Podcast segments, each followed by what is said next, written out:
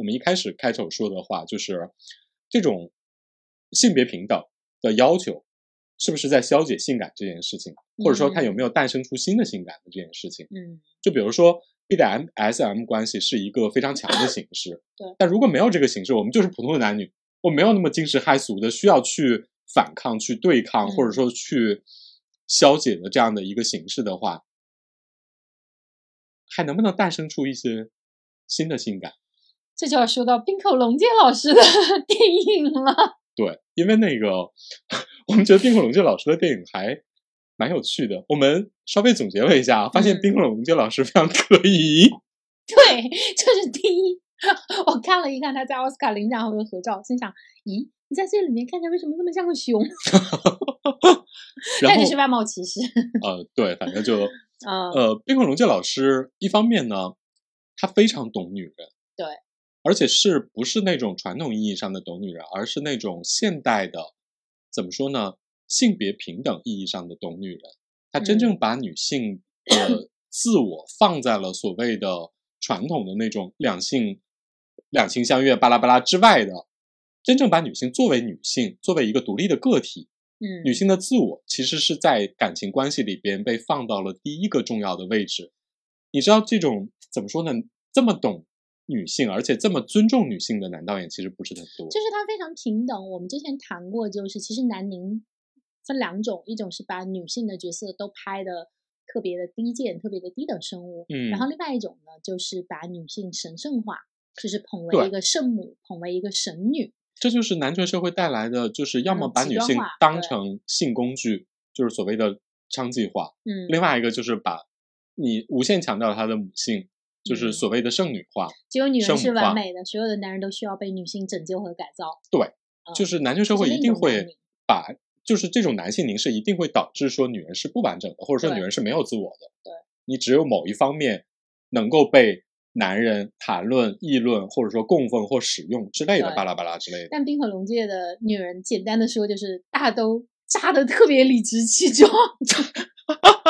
扎的特别理直气壮。然后那个我们我们分别看了《偶然与想象》和《驾驶我的车》，然后然后看完之后，我们心想，这类的女人大的自我都很大，就是 ego 都很大。都特别特别大。然后那个顺便说一句，冰火龙介老师所有的男主角都很帅。 啊，对，而且冰口龙龙杰老师到现在也没有结 婚，你想说什么？我没有任何暗示，但是我要提醒大家一点，就是冰口龙介在现场其实是一个少有的低调、温和而且谦逊的导演，嗯，而日本导演其实是盛产那种以咆哮和虐待狂闻名的暴君导演，是什的，么大岛渚啊、北野武啊，然后到早年的黑泽黑泽明啊，就是他们都生活在一个觉得男人的暴虐和攻击性是性感一部分的时代，理所当然。对，创造了很多因此的传说。但是冰火龙介是一个，哎，我尽量希望演员这么做，但是要演员实在不喜欢这么做，我也可以接受啊。对，我会根据演嗯员去做我自己的调整。 对我觉得这是就是他的男性特质发生了一些变化。对，因为其实导演是一个呃男性和男性气质占特别主导的行业，对，就是如果你按照怎么说呢，就是按照传统的这种性别话语来说的话，导演就是一个特别男性化的行业。对，所以嗯。 我们没有一定要对冰口导演的性向做什么猜测，我们只是觉得他对呃女性的这种新的一种凝视方式是很有趣的。比如说像《驾驶你的车》嗯，里面，驾驶我的车，呃，对不起，比如说《驾驶我的车》里面，你就会发现这个男主角和他老婆的关系其实是有一点把传统的贤妻跟渣老公做了一个反转，因为因为他简单的故事就是这个男的跟他一直他是一个话剧导演，然后他一直跟他的编剧老婆就大家感情都挺好，因为第一场戏就是他们俩在做爱。然后他太太给他讲，一边做一边讲自己编织的故事。他一直认为他们夫妻很恩爱，没有任何问题。嗯，但有一天他误了机，然后他回来的时候，突然发现他老婆在家里面跟一个年轻的演员偷情。但这个前提是呢，在这之前，他老婆还特地把这个年轻的演员带到后台，介绍给他认识。嗯，而且从镜头语言来看，其实他妻子是有看到他的，但是他们这个这个男主的第一反应就是悄悄退走，嗯，然后从此再也不跟他老婆提起这件事儿，就是 就是只要我不知道这件事儿就不存在。然后他太太就一直想跟他啊、好像要沟通这件事儿，然后呢，他也一直回避。然后后来他妻子就因为呃这个脑溢血意外去世了，对然后他就一直没有从这个伤害里恢复。但是这个点是什么呢？就是那个年他妻子的年轻的情人还特地跑到葬礼上来。而且还是言语之间毫不避讳的体现说啊，我跟你妻子其实我们呃很亲密，嗯，包括他后来呢，他就因为妻子的死，他就没有办法再自己呃做表演这个这个角色了，他就开始开始就更多的偏向于导演对但指是导，指表导演，指导，对。但是呢，他又选了这个他妻子的年轻的情夫来做他的男主角。嗯，中间这个这个情夫呢，还好几次单独约他吃饭，而且就说我想更了解你的妻子生前是个什么样的人。但是这一切的攻击，他都忍下来了，而且企图装作不知道，一直到嗯后面他跟给他开车的这个女司机两个人互相倾吐自己这个遇到的伤害和失去的时候，他才提到他认为这件事儿和他们当年失去的一个女儿嗯他有们关女系。儿意外的对，就去世了，他也提到他妻子其实是惯性出轨。嗯，但是呢，他一直就是，只要你不说，我就都当做这事儿没发生。就跟那个传统的男人出轨了，然后妻子就默对默忍受了这一点一样对，，就只要你还回家，这都不是大事儿。对，而且还是那种，呃，反复的，就是反省说我们我们之间走到这一步，是不是因为我们，呃，我也不够好啊，然后我们中间失去了女儿啊，是就是就是他一直在给他妻子的出轨找寻一个理由，但他也有他也很想不通，直到后面那个女司机，呃，这个里面的设计的妙点是那个女司机的年纪跟她去世的女儿如果长大一样，然后嗯说可能这个事儿没有你想象的那么复杂，可能你妻子爱你和他出轨这两件事儿就是没有什么矛盾的， 就是在并行。这简单翻译成，因为原话非常文艺啊，但翻译成大实话就是爱你是爱你的，你也不妨碍他出轨。对，就是老娘虽然很爱你，然嗯后那个我可能也因为我女儿去世感到一些悲痛哦和缺失，嗯，嗯，但是我就是想出 轨，但是就是如果这一切都没有发生，可能我也出轨。这就好像是你记得当年呃，在不强调政治正确的时候，特别喜欢有的那一类广告吧，就是那个女的说啊，我现在是个黄脸婆，我也不打扮，我也跟社会不接轨，然后我老公就出轨了。现在我穿上了这个新的内衣， 我用了这个新的洗面 奶，哦我，变得容光焕发，我改变了我自己，然后我老公也回来了，天天都回家吃饭了。嗯，你记得就是大概十几年前，咱们咱们高中大学那会儿，好像还挺流行那种。对，反广正告就的是什么，反正那个用了这个叉叉对对叉对留住你对老公的啊心，对巴但拉是巴现拉在之至类的。少在这个公共主流层面已经不敢再做这样的广告了，对啊，前两天那个某品牌说什么女人保洁啦对，啊就是那个女人因为怎么怎么样会更臭啊，怎么怎么样之类啊的，巴拉巴拉，不是被大家一通群殴吗？呃，对，就是我不能说它在最最基层它不存在这样的市场，我觉得它可能还存在，但是至少在主流的舆论里，就是你已经不能提及这件事儿了。对，就是你变得非常政治不正确，对嗯然后那个你也是个，就是你你直接就是一个性别的错误，是的，但比如说这个里面，你会觉得他们的关系是反过来的，就是这个男的一直在自省，说啊，我们的关系走到这一步，是不是我对他不够好，或者说对我们中间发生了很多的事儿，然后就怕被戳破了，就跟他说不是的，只是想出 轨，这个就很革命性，你知道吗？对，这就是女这版的家家里红旗不倒，然后外面彩旗飘飘呀，对，而且它里面还有一点也也特别的恶劣，就是他老婆老是在跟别人做的时候讲故事，然后他发现他跟那个年轻的情人一对，发现他老婆分别给他们说了这个故事的上下半集。 对，就这点我觉得非常妙。包括你说的那个，在电影里边儿把他老婆主动把情人介绍给了自己的丈夫，对，因为这个原其著里实其实是没有的。对，因为这个在村上春树原著的小说里边儿，其实是他在他一直知道他老婆出轨对象是嗯谁，但直到他老婆去世之后，这个男的可能抱着一种我想探究一下我老婆到底为什么啊，呃出轨，才跟这个男的偶然的认识了，然后才主动的开始攀谈了。对，等于说是电影的改编进一步加强了就女的这种你知道，嗯、什么心理呢？ 就是他，就是他在这段关系里，他特别的主动在推进，就不管是他出轨也好，或者是把自己的，你不知道出于什么原因，是戏弄也好，还是刺激感也好，把情人专门介绍给自己的伴侣，嗯，呃，包括是他对那个年轻的情人究竟有多少感情，还是就是一种玩弄年轻人，嗯，但是就是这个里面主动做出改变和主动做出推进的，其实都是这个妻子，就是这个女性。对，嗯，所以我们觉得这个还挺有意思的。包括跟这个驾驶他他是在拍《驾驶我的车》的同时拍了《偶然与想象》吗？偶然无想嗯象是在驾驶我的车之前，同时，他其实是同时在筹备，只是因为《偶然与想象》啊比较 好拍嘛。不他涉他不涉及版权，而且是那个成本更小，但是它其实筹备是先筹备驾驶我的车，然后中间在等的过程中就先拍这个。反正嗯就是他号同称，期比如说那个我，因为《偶然与想象》是三个短片加在一起嗯的一个长片，然后他曾经说过说那个我要先拍一下短片练练手，为长片做嗯准备什么巴拉巴拉之类的啊。但是非常就是你如果看那个《偶然与想象》是三个故事，你也会非常明显的发现，它也是三个女性为绝对主导推动这三个故嗯事前进，而且在这三个故事里边儿，这个 女性呢都有点儿怎么说呢？如果说那个按你刚才那个说法，就是女性都有点儿渣，呃，而且是那种扎的特别理直气壮，一点儿不觉得自己有什么问题。对。然后我可以哎简单的描这述不一是下， 《爱情神话》里面那个老白的前妻吗？说我只是犯了一个男人都会犯的错呀，对，你而为什么要且生气？对，而且他跟《爱情神话》里老白他前妻那个更不一样的，就是这里边女的更加理直气壮和 对觉得我没有问题。 对，甚至连男人犯的错都不是，这不是错啊。对，然后那个我可以简单描述一下这嗯三个故事啊。第一个故事是一个女生突然发现自己的闺蜜正在谈的暧昧对象是自己的前男友，嗯而她跟前男友分手的原因是她出轨了。嗯，然后呢，她知道这件事情之后的第一反应是特别理直气壮跑到男友那儿去指责，说：“你凭什么跟我闺蜜谈恋爱？”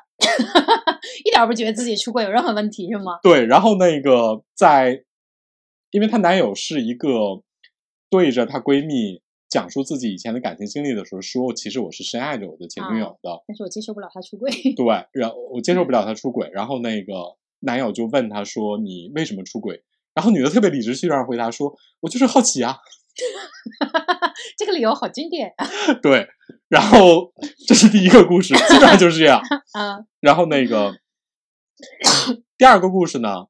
是一个已婚的妈妈嗯在读大学，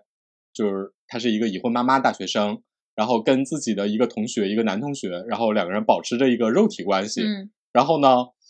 这个男同学呢被教授给挂科了，然后男生特别生气，就对这个女的说：“那个你去帮我去那个拿去勾引这个教授，拿一点他的证据来威胁他。”然后呢，这个女的，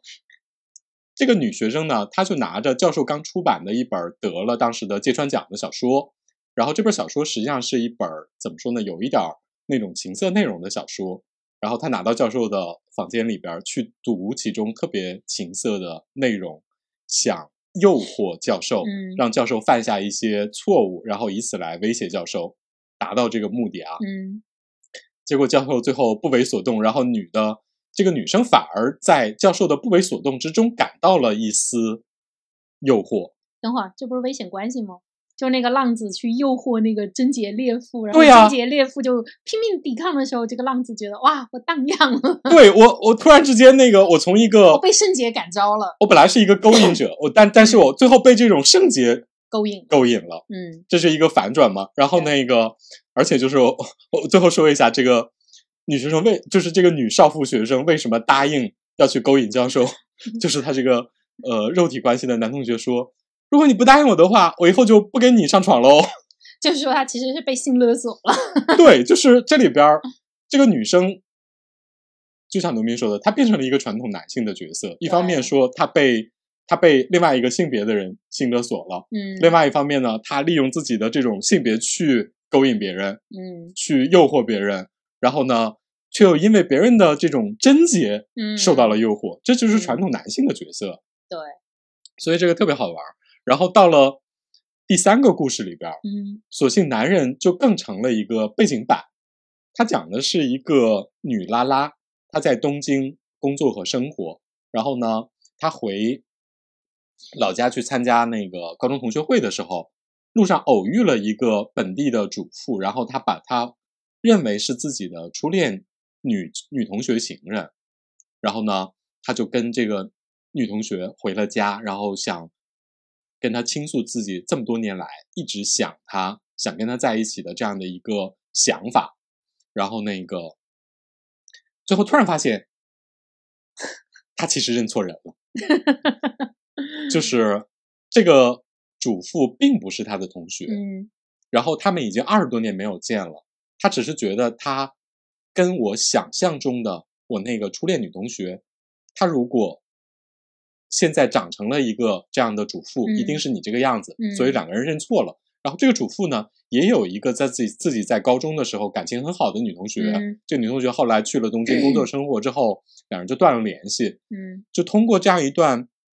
一个拉拉和一个家庭主妇两个人在午后的一次因误会，嗯两个人开展了一段肆无忌惮的谈心，坦诚了自己各自对感情的一些态度。这里边儿它有一个特别科幻的背景设定啊，我忘了说，嗯就是当时产生了一种病毒。对，它有一个，它有一个那个科幻片的背景设定，啊就是这个病毒会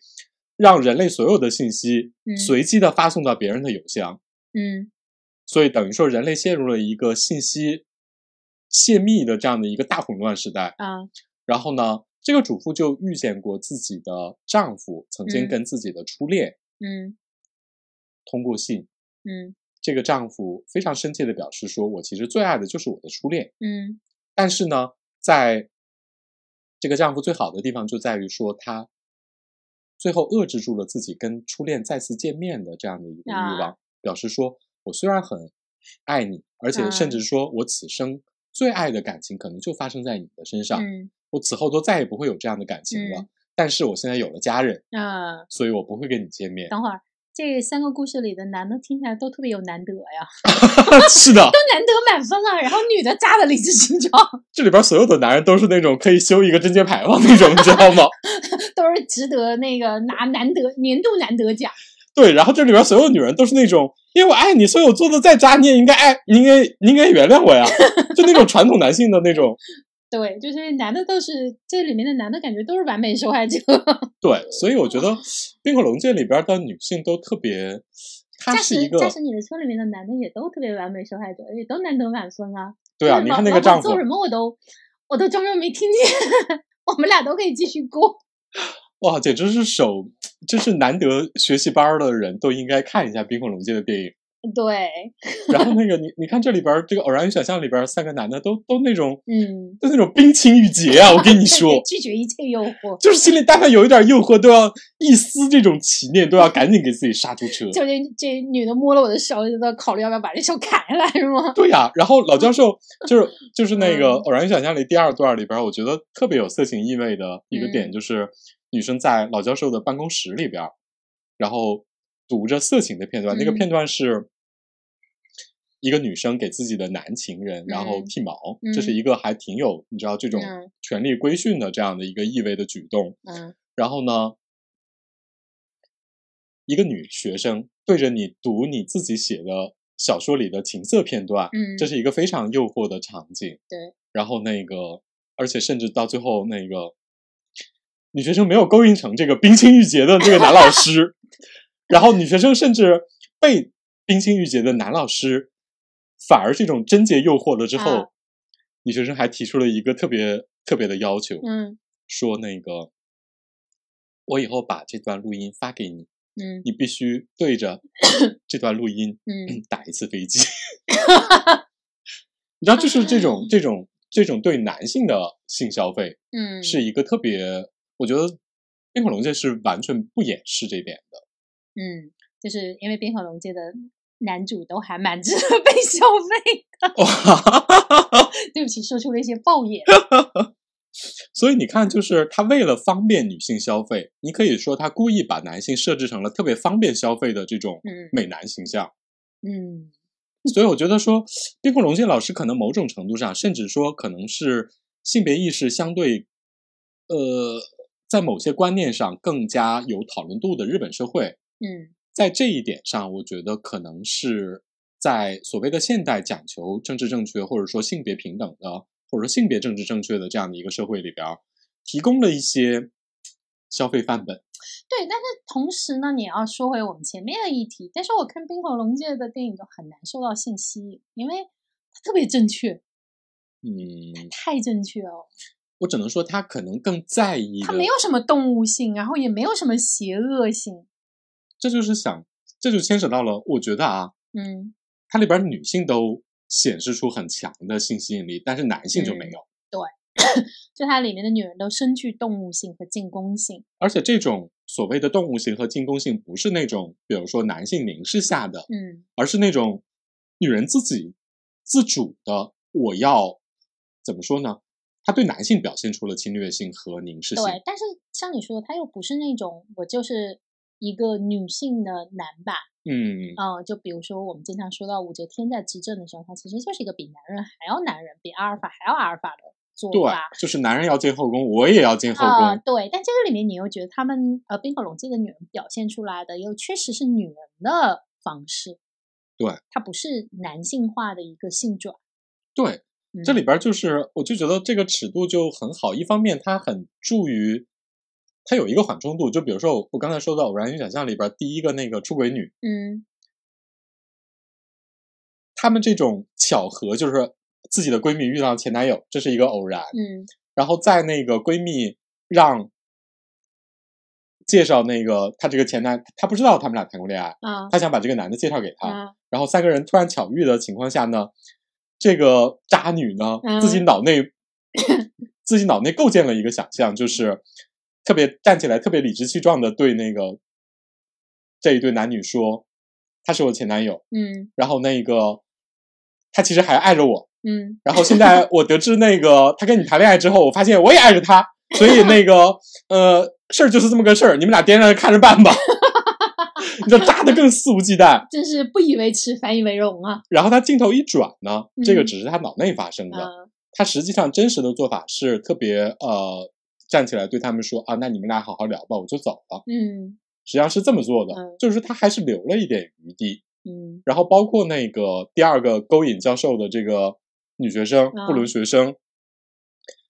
最后那个给教授发这个朗读这个小说嗯片段的时候呢，因为他自己还要照顾孩子什么巴拉巴拉之类的，误把这个邮件发给了学校的其他人，导致这啊个事情曝光了之后呢，啊等于说教授因为这个事情就被迫辞职，嗯他自己也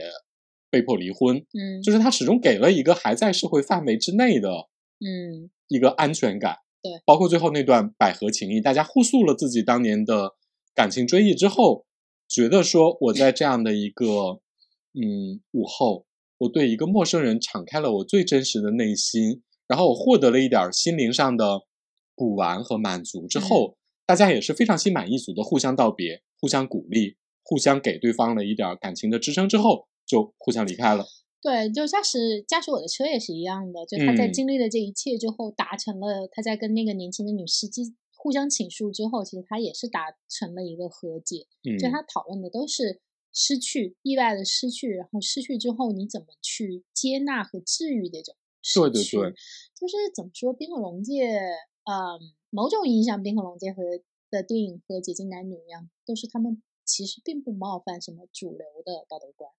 对，它只嗯是冰火龙界，可能是它更具备现实性，嗯，或者说它更是你在日常生活之中，你觉得它更接近你的日常生活状态。他就是日常流嘛。对，我然后要同打时破这个日常，同时，反正给你的怎么说呢？我我我我不能不说，就是冰火龙界理解的这种嗯男女关系啊，嗯或者说女性在这种关系里边的主导地位，是可能是一个更符合性别政治平等的这样的一个一一个呈现。对，反正性不性感都两说了。但这里边儿就像我说的啊，男性就相对变得不那么性感，嗯，男性就变成了一个就是就是一个一个凝视和消费的对象了。那《解禁男女》里面也很明显啊，对啊，选择了一个看起来弱弱的又很可爱的这样的一个男生来演这种，嗯，演这样的一个撒吧，对，就是也非常也很难拧啊。阳光可但爱是对的不，起，很女凝啊。就非常非非常女性凝视，你知道吗？对， 就是就是你你你看，我就说为了方便嗯，大家凝视，男人选的女人呢，就是那种性感的尤物，让你觉得嗯说她天生就应该被这样。对，然后女人当当换成女人来凝视的时候呢，女人就是这种可爱的帅哥，然后那个气质优雅的大叔，对然后那个温和的、脾气好的、特别守难得的 丈夫，就是非常好操控啊。对，其实你会发现，双方如果都只站在单一性别的角度，你都希望对方是一个容易操控的，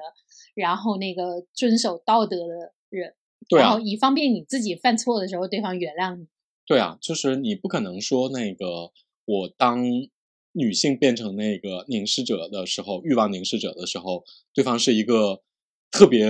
怎么说呢？特别有男性气概，然后特别怎么着，我要跟你争夺主导权的人，两 个人都打起来了。对，就是你会发现这个里面，就是当你站在单一凝视角度的时候，真的大家不在性里面追求平等，嗯都是一方扎了另一方。嗯，就是怎么说，权力的斗争不是东风压倒西风，就是西风压倒东风。对。嗯所以我就说这个。多看看冰火龙介老师的电影呢，一方面就是对这种所谓的怎么说呢，性别关系里边，或者说感情关系里边，你自己如果就如果从女生的嗯角度来说的话，如果你做了什么特别自我的事情，嗯，你觉得是被传统的道德不那么接受的，你嗯看看冰火龙介老师，